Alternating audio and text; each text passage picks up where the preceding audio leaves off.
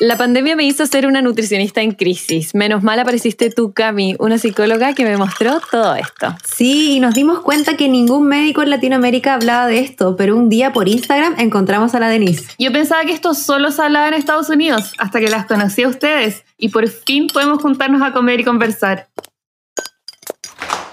Em, ¿De qué tienen hambre? Hola, soy Camila. Yo soy Tuti. Y yo soy Denise. Bienvenidas a Mujeres Comiendo un podcast donde hablamos de nutrición y salud mental desde una visión realista, empoderada y basada en evidencia científica. Y este es un capítulo que estaba esperando hace mucho.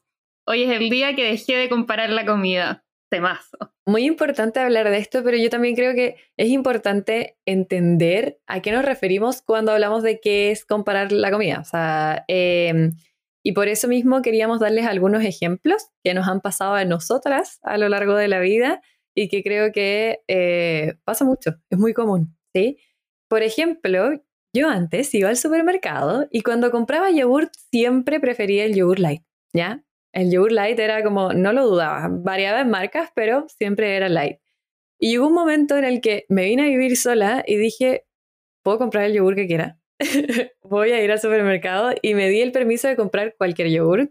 Lo probé y dije, es que esto no tiene comparación. O sea, ¿por qué me convencí de que me gustaba el yogur light cuando en realidad no me gustaba o no era, no era tan rico como este normal? Es que a mí me costó mucho aceptar que no me gustaba el yogur.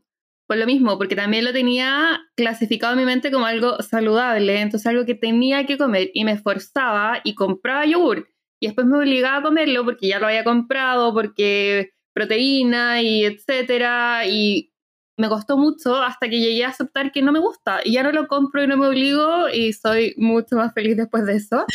a mí me pasaba también que clasificaba, o sea, esto de clasificar la comida también hace que uno se dé permiso, como dice la tuti, en distintos momentos. Para mí un momento como clásico era el darme permiso para comer, por ejemplo, pizza cuando estaba con amigos. Ahí no tenía ningún problema y ahí comía pizza con toda la libertad del mundo porque estaba con amigos. Pero si estoy sola en mi casa, y pedir pizza ya era como no, no porque tengo comida, no porque em, al final si tengo comida probablemente va a ser comida más saludable. Estar en la época en que compraba solo comida saludable para no tener tentaciones en mi casa. Entonces, pero uno quiere pizza, quería algo de, de, esa, sé, ese tipo de comida y eh, solo me da permiso cuando estaba con amigos. Al final lo que me pasaba era que eh, me sentía mal si pedía comida también porque eh, no había cocinado. Esto de clasificar también como lo que uno cocina en su casa desde cero como algo bueno versus lo que compraste en otra parte como algo malo. También me pasaba harto. A mí también eso, yo les he contado que em, yo me operé, me hice una cirugía bariátrica hace ya 10 años atrás eh, y a mí me pasaba muchísimo que desde ese entonces yo todo el tiempo cuando me sentaba con más personas era como yo sí o sí tengo que comer menos que el resto porque estoy operada y mi guata es más chica. Y al final esa como tendencia a comparar era como que si de repente yo sentía que tenía más hambre que el otro y quería comer más, evidentemente había una restricción también ahí, como dándole un valor a cómo es que yo eh, estaba realizando mi manera de comer. Al final uno está comparando la comida todo el día, todo el día analizando lo que comemos, miramos nuestro plato y esto sí, esto no, esto harto, esto poco, esto debo, esto no debo, me porté bien, me porté mal. Uno está catalogando todo el día lo que come y como decía la Cami, comparándolo. ¿Con qué está comiendo el de al lado? ¿Qué está comiendo el del frente? ¿Debería comer lo mismo yo? Sí, porque esa persona se ve, comillas, saludable, así que tal vez yo debería hacer lo mismo. Ah, Juanita Pérez come yogurt. Entonces yo debería comer yogurt porque dicen que es muy bueno. Claro, y esto estando a dieta como se aumenta aún más. O sea, es como si yo estoy a dieta, estoy controlando mis porciones y pensando quiero comer esto, pero no debo, etc. Esta fue nuestra experiencia y creo que eh, queríamos saber también lo que a ustedes les pasa, ¿sí? Con esto de clasificar los alimentos. Y por eso vamos a pasar a la tuti encuesta. Le hicimos la siguiente pregunta. ¿Existen alimentos buenos? Y el 74% nos dijo que sí, que sí existen alimentos buenos. E hice la misma pregunta de si existen alimentos malos. Y acá estuvo como más peleada la respuesta, no sé por qué, y solamente un 53% me dijo que sí, que existen alimentos malos. Como sí, un 74% estaba 100% segura que sí existían alimentos buenos, pero para los malos no pasaba lo mismo. Me da un poco la sensación de que entienden de que probablemente nosotras estamos hablando como de dejar de, clasificar a los alimentos, pero todavía está la creencia de, ah, así lo estoy haciendo bien. Como que esa sensación me da. A mí me preguntan harto en Instagram este tema, como, pero ¿por qué está mal clasificar algo como bueno? Y mi respuesta siempre es que si es que yo digo que algo es bueno o algo es mejor, significa que hay algo malo o algo peor. Entonces me voy a sentir bien o mejor cuando coma eso versus cuando coma lo que considero malo o peor. Le estoy agregando un valor moral. Exacto, tal cual. Y por eso mismo también quisimos preguntarles eh, cómo ustedes, o sea, qué alimentos catalogaban como buenos. Y estaba aquí, eh, o como, qué era lo que consideraban para catalogarlo como bueno. Y sus respuestas fueron eh, que sea saludable, que no sea ultraprocesado, que sea rico, que me guste, que aporte algo nutritivo, que sea orgánico, natural. ¿Qué opinamos de esto? Tanto que decir al respecto. La Denise esperaba con ansias este capítulo también para empezar a comentar muchas cosas de los mitos que existen en la alimentación. Mucho. Eh, me centraría en el tema de orgánico natural. Los alimentos orgánicos no, por estudios, así como basándonos en evidencia, no han demostrado tener ningún eh, valor agregado, por así decirlo, en términos de salud. Ningún outcome positivo medido en eh, estudios. Entonces, decirle a alguien que coma alimentos orgánicos no es medicina basada en la evidencia. Al final que algo sea orgánico significa que se usaron pesticidas de origen natural. Y esto viene de, la, de lo que uno asume de que si los pesticidas son naturales son mejores, pero para que algo sea tóxico, da lo mismo si es natural o sintético, lo que importa es la dosis. Y es algo que también he hablado en mi Instagram y químicos farmacéuticos me han respondido como qué bueno que estés explicando esto porque cuesta tanto que la gente lo entienda, que decir que algo es natural no significa que no sea tóxico. Hay muchas cosas tóxicas que crecen en los árboles, etc. Entonces, que algo sea orgánico no me está diciendo que es menos tóxico. Y si quieren gastar lo que vale algo orgánico, háganlo feliz. No, no les voy a decir que no pero si se sienten presionados a comprar orgánico porque es más saludable, no hay evidencia para decir eso. Y aquí también, que lo podemos hablar un poquito más adelante, pero se utiliza el orgánico como algo 100% de marketing también.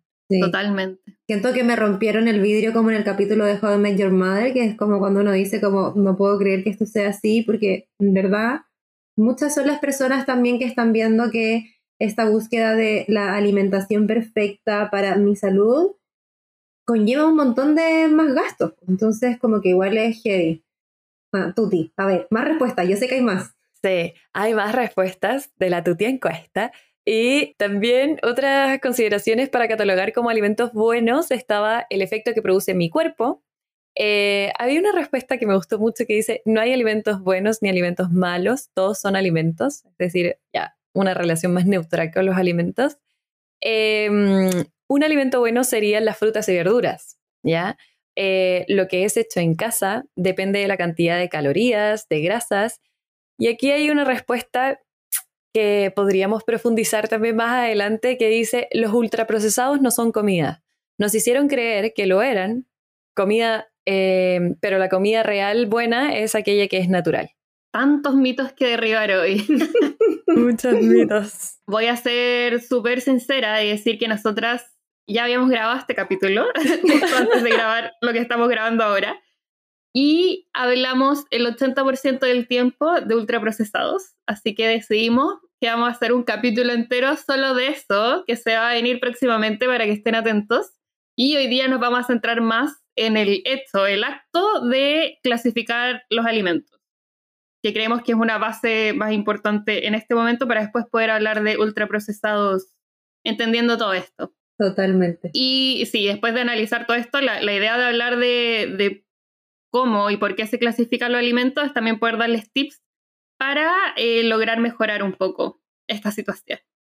Lo que me queda como dando vueltas con todo lo que dijo la Tuti es que todas este, estas reglas que hay de lo que debo y no debo comer, si las siguiéramos, al final uno no podría comer nada Porque digamos que parto de, ok, voy a, hacer, voy a tener una dieta basada en plantas porque dicen que es lo más saludable, el riesgo cardiovascular, etcétera. Entonces, dieta basada en plantas.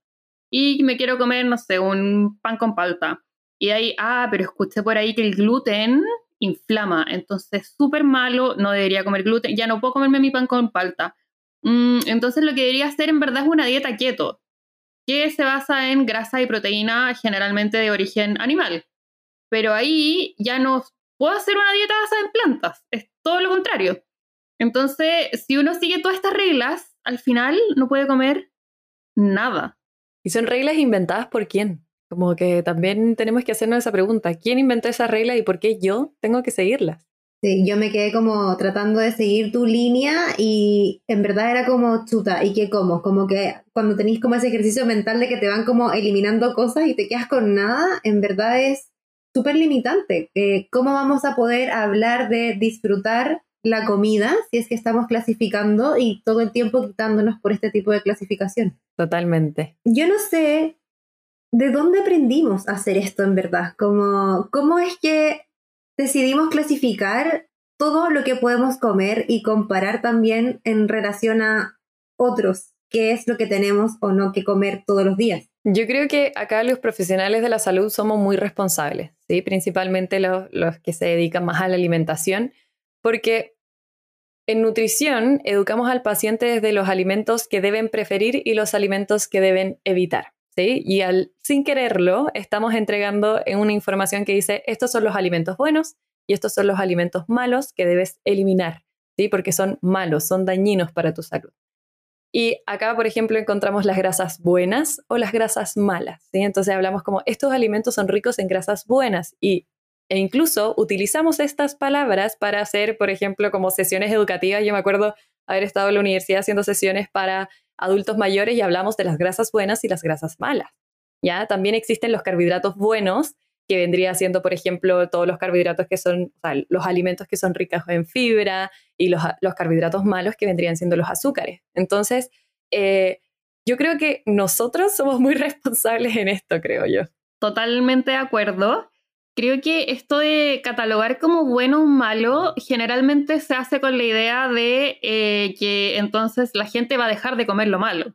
Pero al final lo que se logra, y esto también está medio en estudios, es que cuando uno le prohíbe un alimento a alguien, generalmente esa persona va a querer aún más comer ese alimento. Entonces no estamos logrando una buena relación con la comida y no estamos logrando tampoco el objetivo de que la persona efectivamente deje de comer, lo que es lo que se quiere lograr, pero prohibirle un alimento por completo a alguien por toda su vida es súper difícil.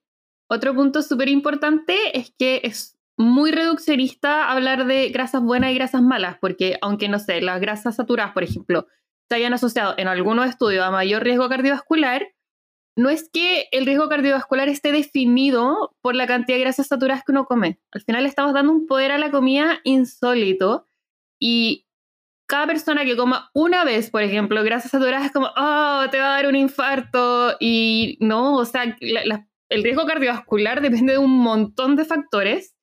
Este es uno de esos y esto es un alimento dentro de lo que importan los alimentos que uno podría comer para eh, modificar su riesgo cardiovascular. Entonces es súper reduccionista tomarlo así como grasa saturada, infarto. Nos estamos saltando un montón de pasos y cosas importantes. Totalmente. Y yo creo que también aquí, eh, tomando lo que tú dices, em, también tenemos que ponernos en la posición de, ok, ya, si nosotros somos nutricionistas, somos los, o nutrióloga en tu caso, Denise, pero también quiénes somos nosotras para decir qué es lo que tienen que comer. O sea, eh, lo que hablamos un poquito en el capítulo pasado de, ok, yo soy la profesional, pero tengo estas herramientas, te puedo ayudar, pero no puedo determinar que sí o sí tienes que comer esto o está mal si comes o dejas de comer estas cosas. Sí, quiero ligarlo un poco a las respuestas que te dieron, como de que, no sé, los ultraprocesados no son comida, o también he escuchado que el azúcar no es comida. Eso es una opinión. Si es que es algo que se puede comer y tiene nutrientes, es comida, es un alimento. Entonces, decir como es que los ultraprocesados no son comida, es decir que tú no crees o no lo consideras una comida dentro de tu opción de comidas. Como el yogur, por ejemplo, para mí no es una comida porque no lo como. pero llegar a imponérselo a alguien más es súper distinto. Decirle a tus pacientes, por ejemplo, los ultraprocesados no son comida, es una opinión y debiera ser expresada así. Puedo informarle de que se ha visto riesgo de esto o resultados de estudio, etcétera. Eso es informar, eso es ciencia, pero es súper distinto a decirle a alguien eso está mal, porque la persona lo va a tomar como entonces yo estoy mal, yo soy una mala persona por estar haciendo esto. Nosotros no tenemos la autoridad de definir lo que es la comida de alguien más.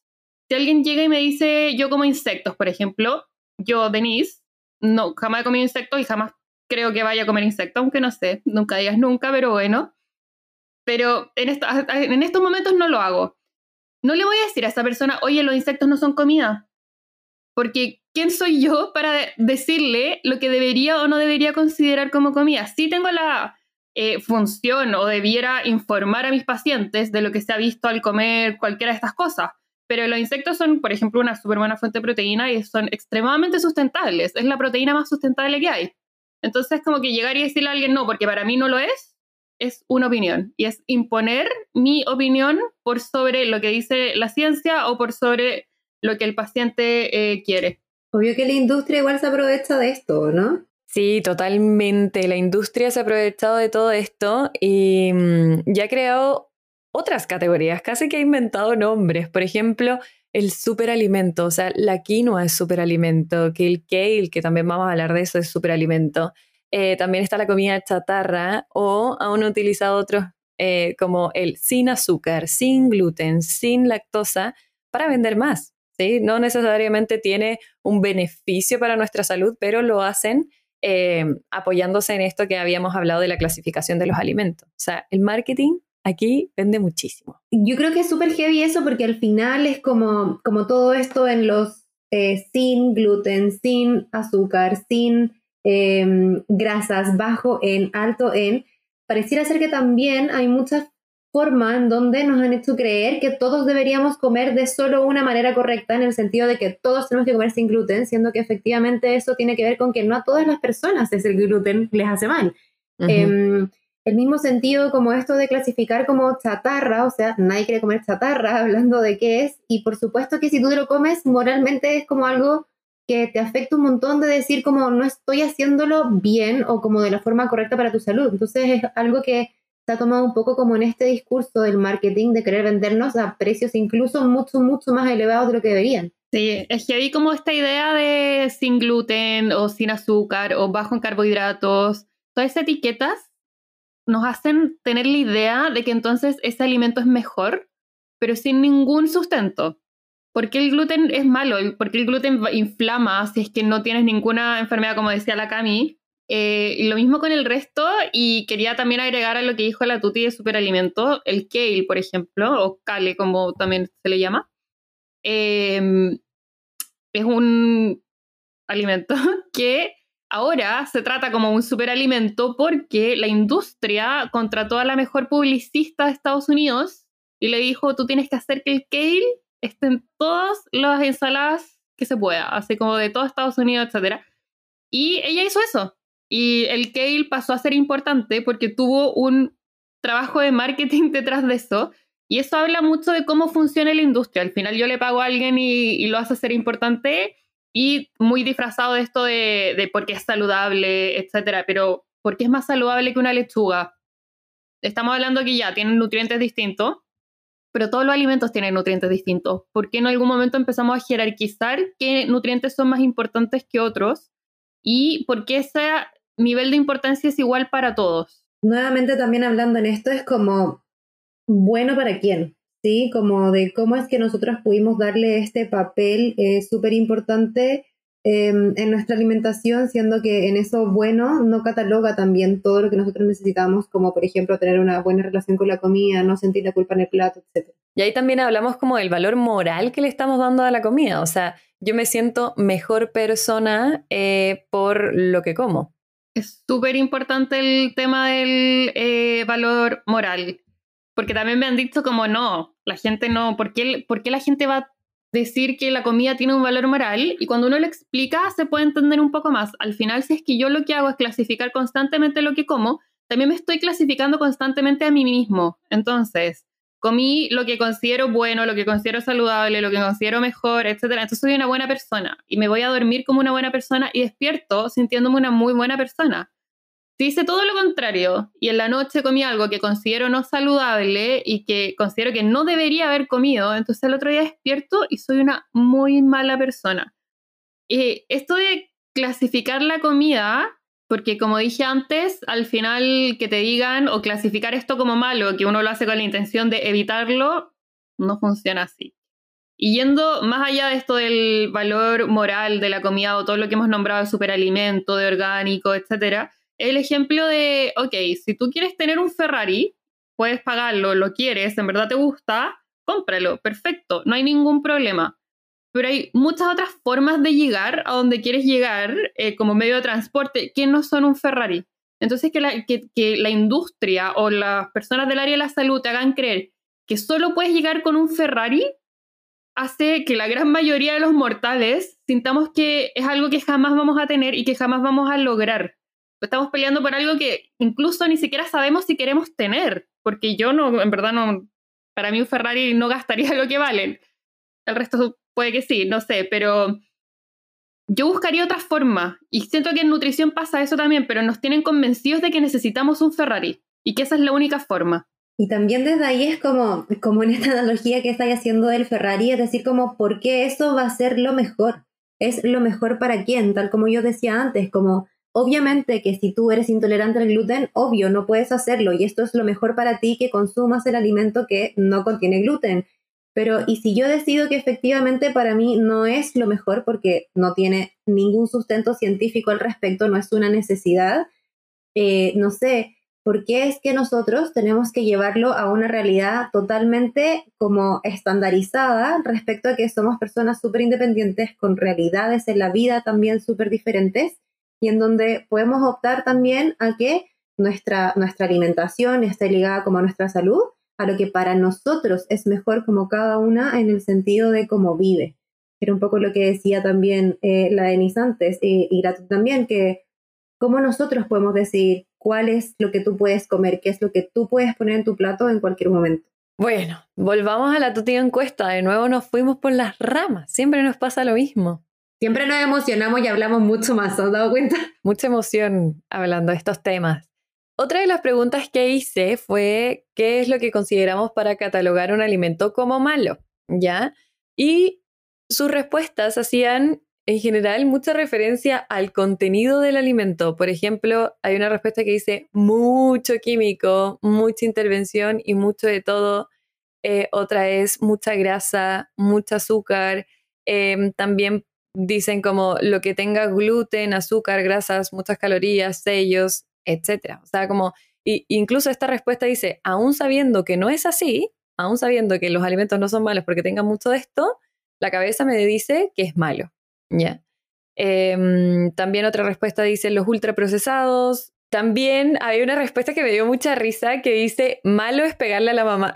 no, sé qué, no sé qué opinas esto. Yo estoy de acuerdo. Totalmente de acuerdo, sí. Eso sí es realmente malo, más que la comida, digamos. Sí. Y otra respuesta fue, y me llamó mucho la atención, em, dice que no aporte nada bueno y al contrario me genera una adicción que me perjudique. ¡Wow! Fuerte. Adicción y alimentación. Ese sí que seguro va a ser otro capítulo más. Temas tanto que decir, ¿no? Ese va a tener que ser doble de lo largo. sí, totalmente. Eh, bueno, otras respuestas también decían como eh, el contenido de los componentes tóxicos de los alimentos, eh, alimentos que tengan ingredientes desconocidos, que creo que esto también lo hablamos en el capítulo del etiquetado nutricional, em, de los ingredientes desconocidos. Sí. ¿sí? Y, Segundo capítulo que puedan escuchar, obviamente. No, el primero, el primero. La verdad, toda la razón. El primero después del piloto. Y también hay una respuesta que dice, si viene en bolsa y full procesado, eso es un alimento malo, ¿ya? Así que quiero que los comentemos ahora. Ese, ese yo lo dejaría para el capítulo de los procesados, la verdad, porque mucho que decir, mucho. Y ya tengo harto que decir de lo que ya nombraste aparte de los procesados. Creo que al final el tema es que estamos siendo extremadamente reduccionistas, estamos mirando la nutrición como si fuera solo químicos, solo nutrientes. Y los alimentos, la comida son mucho más que eso. El cómo comemos, eh, uno no mira el plato y piensa, ok, ¿qué macronutrientes y micronutrientes tiene esto? La comida tiene mucho más, tiene más algo social, con quién me estoy sentando a comer, cómo lo preparé, cómo lo compré, etcétera lo que como está determinado por eh, estatus socioeconómico, género, cultura, un montón de determinantes. Entonces, reducirlo a tienes que comer esto porque tiene proteínas o porque tiene pocos carbohidratos es extremadamente reduccionista, que siento que es una palabra que he repetido todo este capítulo, pero lo opino tanto en todo lo que se dice que como que no puedo dejar de repetirla, en verdad. Em, no sé qué opinan de esto, cómo estamos al final reduciendo todo a nutrientes. Siento que la, comida se estudia incluso como una, un lenguaje. Hay estudios de esto, se habla mucho en antropología, como por ejemplo cuando uno invita a comer a alguien a su casa, es muy distinto, distinto invitar a alguien a tomarse algo que a comer algo que yo cociné y preparé son dos instancias completamente distintas que significan cosas muy distintas. Estoy dando un mensaje claro de con quién tengo más confianza. Yo creo que... Mm, Eso, no sé qué opinan. Es, demasiado importante lo que tú estás diciendo, Denise, porque tal y como decíamos, no puede ser que la alimentación solo sea llevada a nutrientes. Como que eso no, no, no va, no, no llega. Lo hemos hablado en capítulos anteriores, todo lo que tiene que ver con el apego, qué significa el dar comida, el cocinarle a alguien, o sea el disfrutar, cómo poder disfrutar si solo nos vamos a ese factor nutricional es súper importante. Yo creo que em, todo esto que estamos hablando hoy día tiene que ver como con esta necesidad como de etiquetarse también a uno mismo, categorizaciones hay en todos los factores de la vida, pero también está como esta necesidad de, de, de rotularte a ti mismo como por decir que pertenezco a algo, ¿sí? Es como, eh, si yo estoy comiendo em, como en una modalidad de dieta, ¿sí? pensándolo en, esta visión reduccionista también, digamos, de dieta como me estoy cuidando, o si no, es como que estoy descuidado de mí. Entonces, el, si comemos así o comemos así, finalmente nos lleva como a un lugar de pertenencia también. Y donde, si es que no, no estamos en un lugar en donde encajemos, somos total y completamente cuestionados respecto a nuestra forma de llevar nuestra alimentación. Y en ese sentido también tiene que ver como dónde quedan las personas que finalmente comen y están tranquilas con lo que comen y son felices con ello. Como que no tienen cabida y por supuesto eso lleva a cuestionarte un montón. La importancia actualmente que existe del qué, cómo, cuánto eh, y cómo lo hago viene dada por todo esto, como con esa necesidad de poder encasillarte en algún lugar eh, y poder sentir que pertenezco a una forma o a un estilo de alimentación, por lo cual me hace mucho sentido que exista esto como de, de los keto, em, no sé, como los sin gluten, como todas estas categorías que nos van dando un sentido de pertenencia dentro del mundo. Y es como que si la sociedad actual se hubiese vuelto eh, en cómo es que nosotros nos presentamos hasta el mundo, no solo con decir que nuestra apariencia física es la presentación, como siempre se dice, sino que también la forma en cómo yo me estoy cuidando, ¿sí? Por eso es que para nosotros nos pareció tan importante venir a romper estos mitos de qué significa estar cuidándote, porque supuestamente el cómo tú comes afecta siempre la forma que nuestro cuerpo va a tener. Y esta creencia influye eh, demasiado en la manera en que tantos los otros nos evalúan como nosotros mismos también. Y ahí es donde vemos cómo se integra la culpa dentro de nuestro plato, porque cuestionamos la manera en la que yo soy considerada en este mundo cómo participamos y cómo actuamos de esta forma eh, tiene que ver con cómo es que este mundo nos sigue catalogando dentro de esta misma línea. Y es por esto que encontramos que es demasiado fundamental dejar de hacerlo, porque somos muchísimo, muchísimo más de lo que comemos y de cómo nos vemos. O sea, somos, esa también es una visión absolutamente reduccionista de nosotros. Somos absolutamente más que lo que comemos y cómo nos vemos.